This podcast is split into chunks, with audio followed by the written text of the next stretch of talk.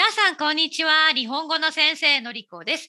今日はインド出身、現在マレーシアに住んでいるラシュミさんとお話をします。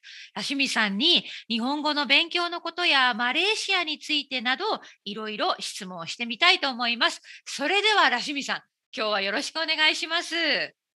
あ、よろしくお願いします。えっと、どうも皆さん、はじめまして、ラシュミです。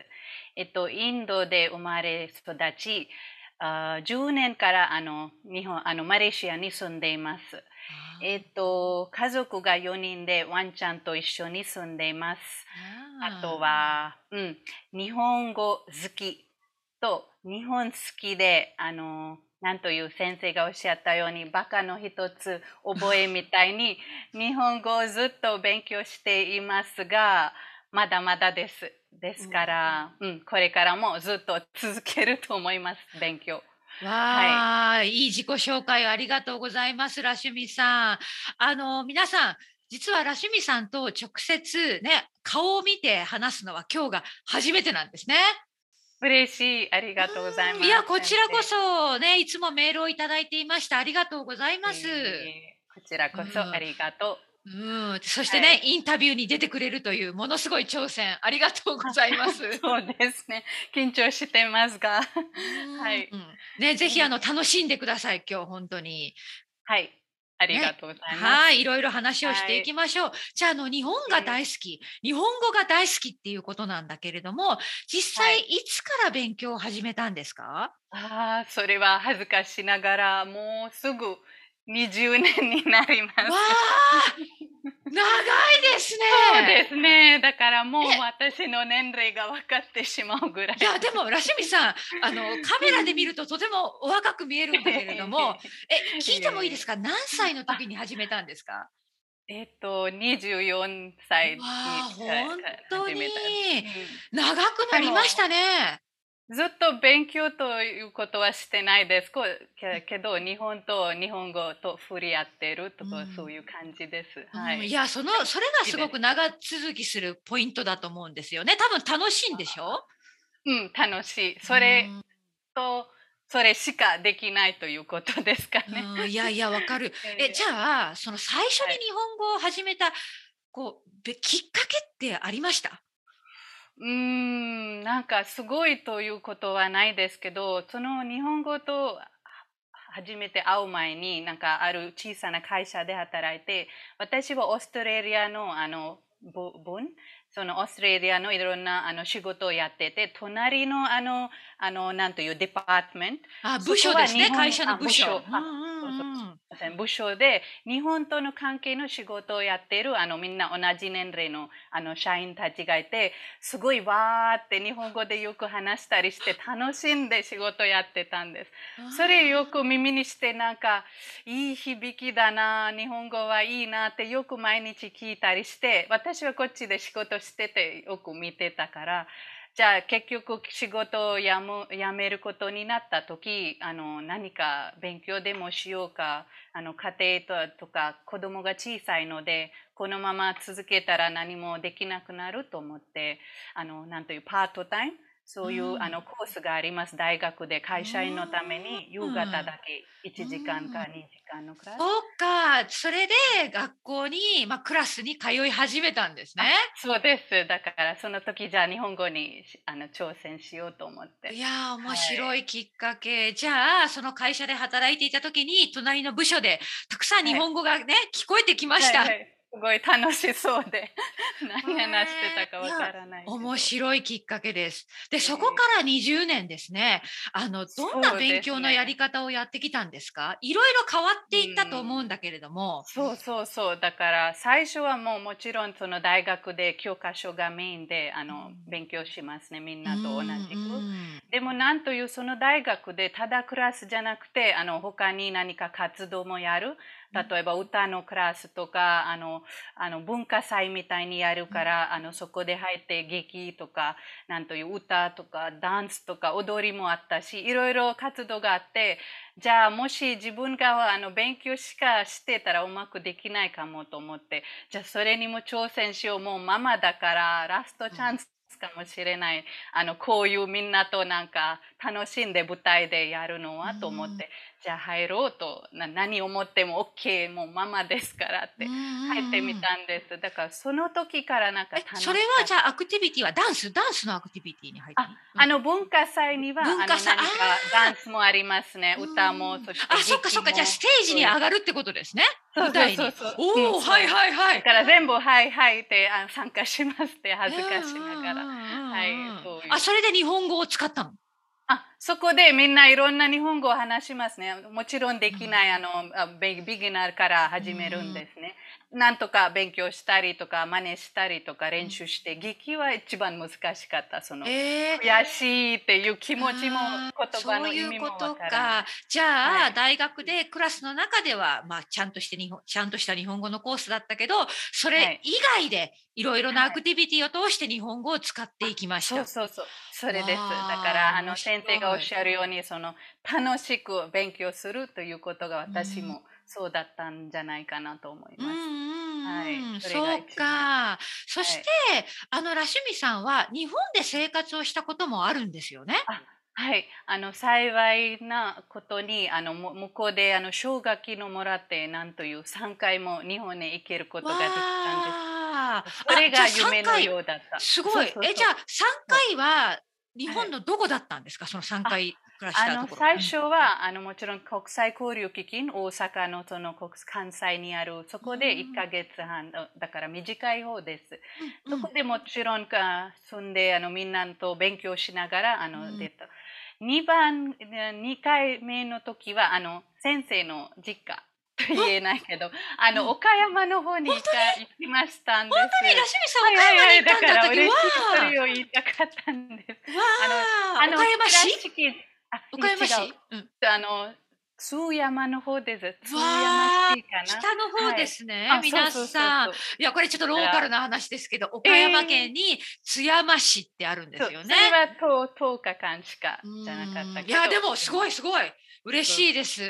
うん。それがあの一番あのえ初めて東京じゃないし大阪その都会じゃなくてえー、どこですか？っていうあのでも本当に綺麗で素晴らしかった。うんよかった、はい。あの岡山市でちょっと観光もしました、その時。あえっ、とメインはあのホームステイだったからそのホームステイの方は連れて行く場所とかお今覚えているのはその姫路城でもそれは岡山ああそうね岡山じゃないけどまあでも近くですね。近くです。うんはい、あとはそこの公園かな？岡山に後楽園ですね。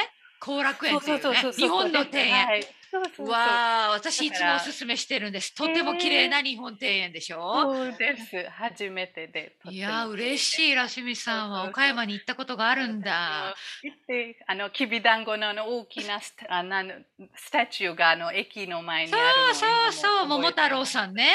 ああいいですいいです。じゃあそれははい2回目の時で。じゃあ3回目は？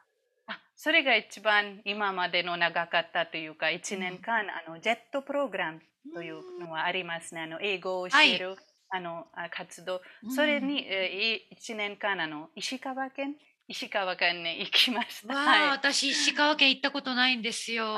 そうですか。よくあの、うん。みんないいところね。いいところなんでしょ？そうそうそう。行本かなきゃいけない。寒いけどとってもあの綺麗な場所です。ももちろん日本全国は同じですけうんど。じゃあ石川県にジェットプログラムで1年間生活をしていたんですね。はい、初めてで働きながらあの住むという感じかな。はい、それは。どうでした、んその1年間の生活は。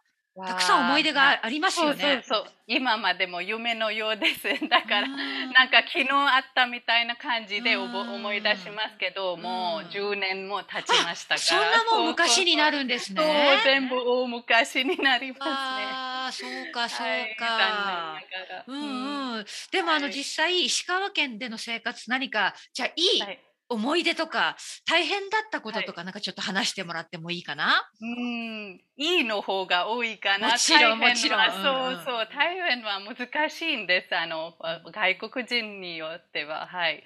いいとしたら、えっと、なんという、そのみ一番のイメージは日本人は優しくて、とっても、あの、助け合うその性格はとってもいいなと思いました。なんか私だけじゃなくて、みんな周りに助け合いながら、あの、生活するということ。あの、学校でももう、あの、住んでいる隣の人とか、いつも通うレストランの人とか、とっても優しかったから、ああよかった。じゃあいい出会いがはたくさんあったんですね。はいうんか人は一番だなと思いました。あの、うんいろんな活動を通して、あの、うん毎日過ごすときは。はい。よかった。それを聞いてよかったです。あの石川県で何はかおすすめの場所とか好きな場所がありますか？おーもう私がどこでも好きっていう人ですかね。ね日本が大好きだからね。そうそうそう。うんでも石川としたらまあ寒いところですから、そしはいてそこにもあの後楽園じゃなくて兼楽園というあの大きな公園がありますね。こそれがの公園も有名ですよね。兼六園ね。うん、はいはい。うんそして冬の時とか季節によってとっても綺麗ですから、うんぜひあのみんな行ってみたいところうんと思います。冬、はいたくさん雪は降るんですか？あそうそうそう降ります。長い冬あのでした。あ、長いそうね。そうそう寒そうです。そううんそしてなんかそこのフレーズがあります。あのお弁当忘れても傘を忘れるなという感じ。そこまでよく雨が降りますので、うんえー、あ今日も雨ですか？っていう。そっか、じゃあいつもね、お弁当を忘れてもいいけど、傘は忘れてはいけないんですね。面白いフレーズです。あー。はいはい、私何かかあの石川県で美味しい。食べ物ですね、思い出の食べ物とかありますか？はい、たくさんあります。えっと、もちろん日本海側ですから、なんというその魚が美味しいとよく言われますね。うんでも本当に残念ながら私はベジタリアンの人にああそうかそうもかうよくあの残念ですね。石川によく来てもそうね魚が食べられななかったでも仕方がないです、うんそれはそうですね。でもとってもあのなんという新鮮なものという感じでした。野菜の中にもあ私がなんか美味しい。あなんかチェリートマトも美味しい美味しいって毎日思いながら。いいですねいいですね。毎日楽しかったです。うんうんい。じゃあこの、まあ、長くね本当に一番長く1年間も石川県にいて、たくさん日本語も使ったと思うからきっとそこで日本語が本当に上手になってきた感じかな。うん一番かな。その時でした。あの一人で住んでいてもう全部日本語でもう書類とかもあのなんという難しくても読まなきゃとかやそんな毎日でしたから多分その影響が一番だったと思います。そうですね。はい。でその後、やっぱり、はい。じゃあその次はマレーシアに引っ越したのかな？あそうですね。あの帰ってきたら少しあのあの勉強してた大学でなんというあの先生になろうというあのきっかけをもらあの機会をもらって入ったんです。それも少なかった、あの1年間もうなかったけど、なんといういうしゅあのしあの主人の仕事でマレーシアに移動そうか。それでまた人生が大きく変わっていきましたね。そうそうですね。うん。はいあのじゃあ、まあ、今もうマレーシアにはい。10年ぐらい住んでいて、うん。ね、どあの日本語を忘れないためにどんなことをしてるんですか、今は。あそうですね。すぐ来てなんか学校を探しました。えっと、なんというその外国人は人はあんまりいないですね。なんという友達もいないしとか。わかります私もそうでした先先生も同じと思いますね。だからそういうことのためにどっかのクラスに入ったら仲間ができるかなと思って、あのできることとしたら日本語しかないですね。だから、うんうんすぐあの探してインターネットでもう近くの日本語学校でもああよかった。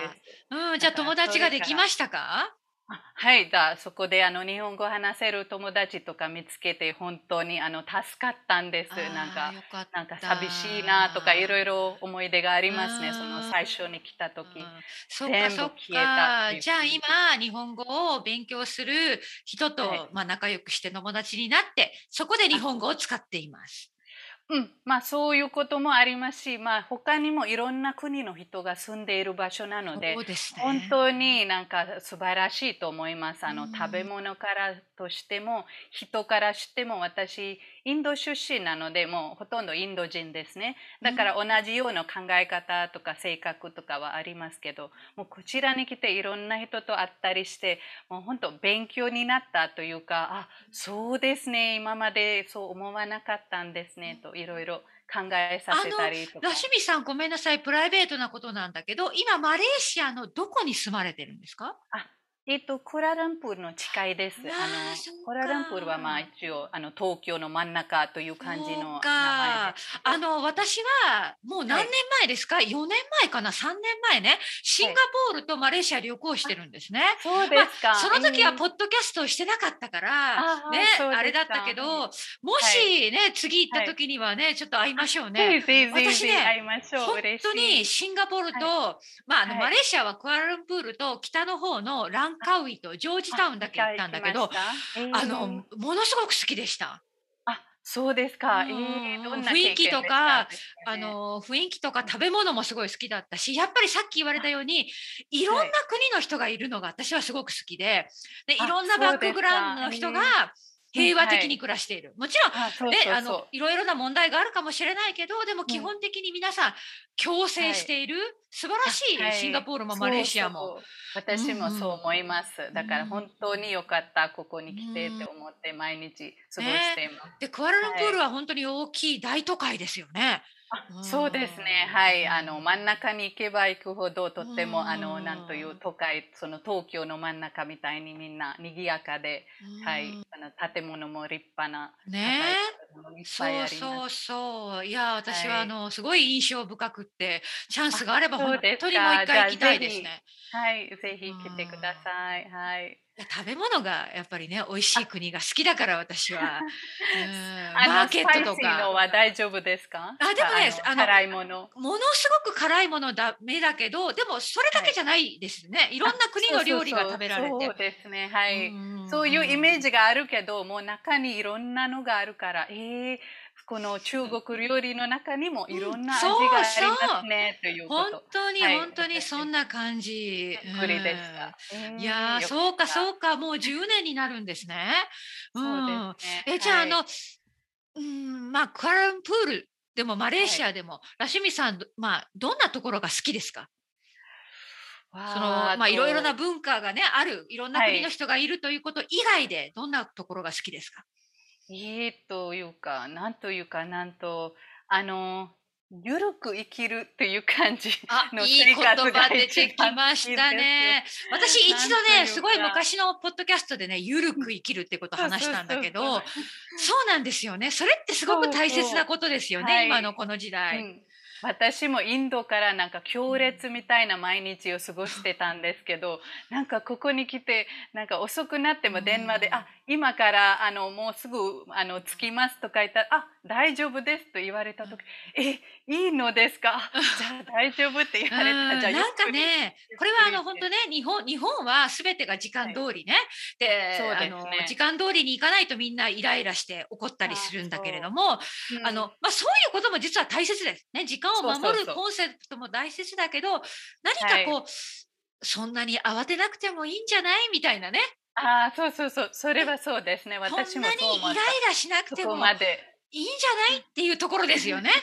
はい、うん私もそう思った。なんか毎日の生活でもいろんなことがストレスがあるのに、うんもうこれも一つでなんかイライラしたらもっと増えるしかないですから、そう大丈夫って言われた時、あ、大丈夫って落ち着きますね。うん、そうそう。そ う思いそうなんです。あの、ゆるく生きるっていうのは、まあうん、一生懸命する時と、一生懸命しない時のバランスね。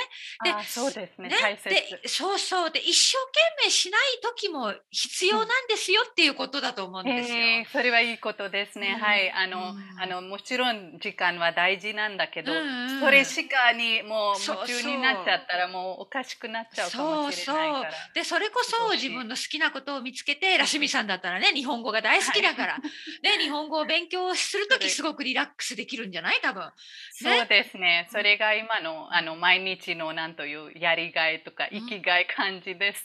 そうだからそういうものを持って楽しくゆるく生きるっていうことかなと思いそうま。ですすね。一番です。うんはい。でもさ、いラシミさん、またちょっとプライベートなことを聞くけど、ママ、ママということで、はいあのね、まだお子さんは小さいんですか？あ、えー、というと上の子あのあ娘は18歳です。あ、もう大きいですね。そうそう。で下の息子はだ11歳。はい。あ、11歳。あ、じゃあちょっと難しい年頃ですね。間に日本語を勉強してたから夢中に。ティーネイジャーって難しい年頃じゃないですか。ね、子供たち。そうですね。はい。はい、でもなんというか家族みんなもだんだん日本語に興味を持つようになあ、って本最近なんかうるさいとかよくわかるようになってしまったんです。そうか、すごいね。じゃあ、あの、お母さんの影響ですね。ラシミさんの影響で。いけないな、ねなんか文句言わない、言えないな。そう、ね、あの、私しかわからない言語だったのに、家族がいつの間にかわかるようになって。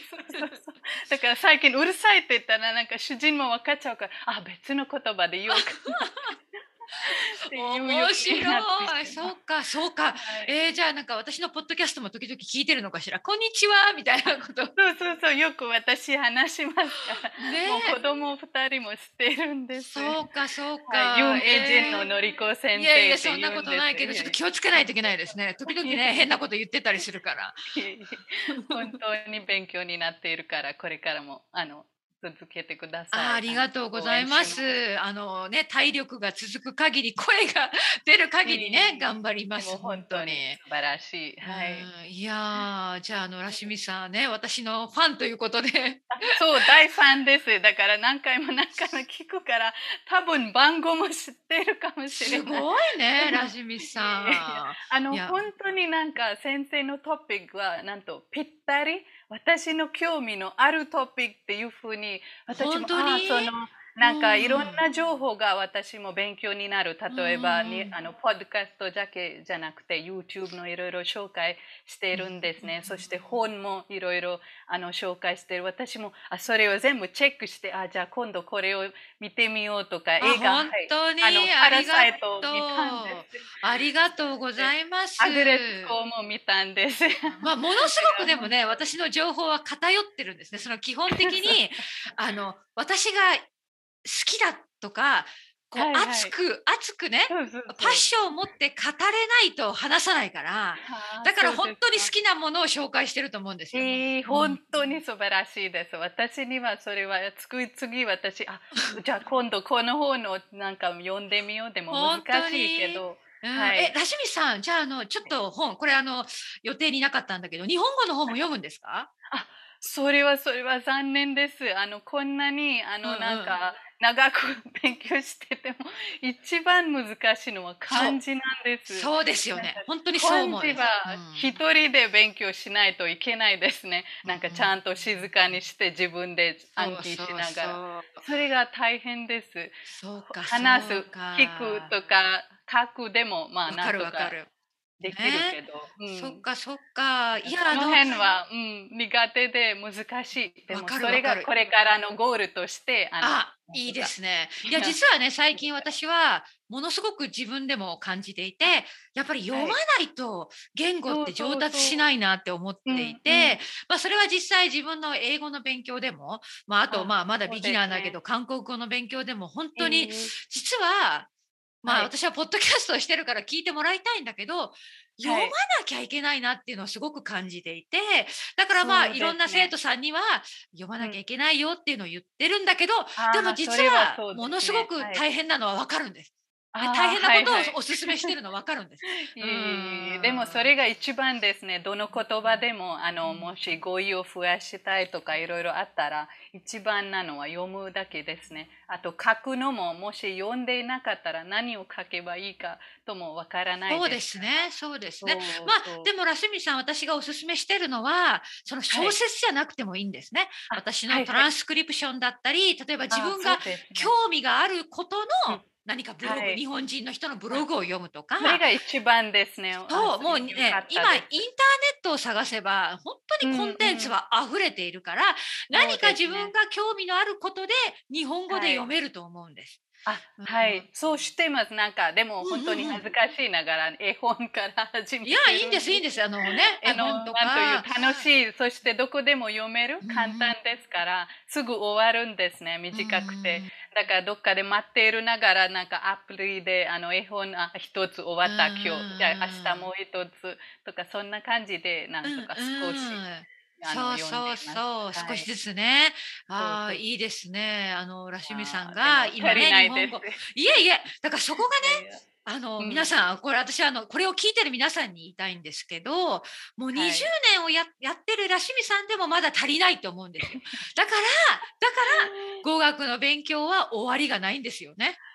そうですね。私も前はそう思ってた。なんか5年経ったらもう1級とか2級とかそう目指して始めたんですけど、うんうん。今になってもうそんなのがいらない。もう楽しく、もうもし終わっちゃったら1級取ってもう全部分かってしまったらなんか寂いしいですと思います。ああ、今のいい表現ですね。なんか終わっちゃった何をすればいいか、うん明日何を読めばいいかっていう感じ、うんだから今のなんかもう足りないその、うんああまだまだできないないというあの考えとか気持ちは私なんかそれでいいじゃん。うん。そそれそそうなんです私はね本当にあのはい。わかる。もうみんなね多分ね本当にフラストレーション感じることあるんですよね。えーそうですね。まだまだ。でも実はうん。それでいいんですってことですよね。そうだってもう長距離マラソンだからね長くやっていくためにはねもうやっぱり緩くやっていかなきゃいけないんですよ。そう。